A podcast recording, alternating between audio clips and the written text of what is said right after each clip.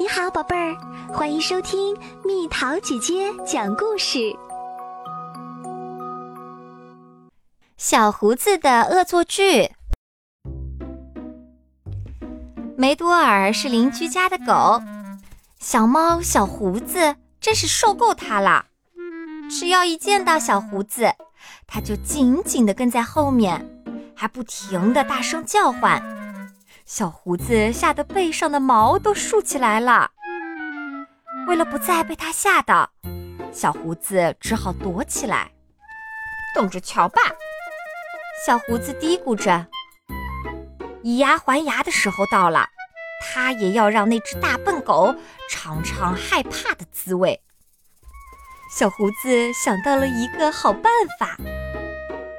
他这只小猫咪要伪装成大狮子，来见识一下小胡子发怒的样子吧。首先，我需要一些浆糊，这罐蓝莓酱正好可以派上用场。糟糕，小胡子一不小心把瓶子打翻了，桌子上留下了一大片黏糊糊的蓝莓酱。然后去稻草堆里打个滚儿，哎呦，还有点扎得慌呢！小胡子开心地叫了起来。威风凛凛的狮子鬃毛完成啦，现在要把尾巴也伪装好，沾上一些稻草就大功告成啦。跑起来漂亮极了，舔上一口蓝莓酱，太好吃了！小心，别染上花粉症哦！现在，小胡子觉得自己就是一头真正的狮子，他大吼了一声：“喵呜！我就是百兽之王小胡子。”小胡子伸长爪子，摇晃着尾巴，趾高气扬地来到了狗窝前。这一次，他肯定能好好的吓唬梅多尔一番。突然，一个白色的影子引起了他的注意。哇，蝴蝶！小胡子来了兴趣。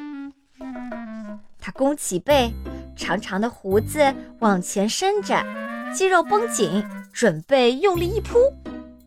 哪知道，他刚向前一冲。前腿就被稻草绊住了，小胡子一头栽了下来，摔在了草地上。等他再抬起头来时，蝴蝶早就飞走了。哈哈，你可真逗啊，小胡子！梅多尔在一旁笑出了声。你这身稻草人的装扮可真不错，我们一起玩怎么样？梅多尔凑到小胡子跟前。友好的舔了舔它。哇，味道棒极了！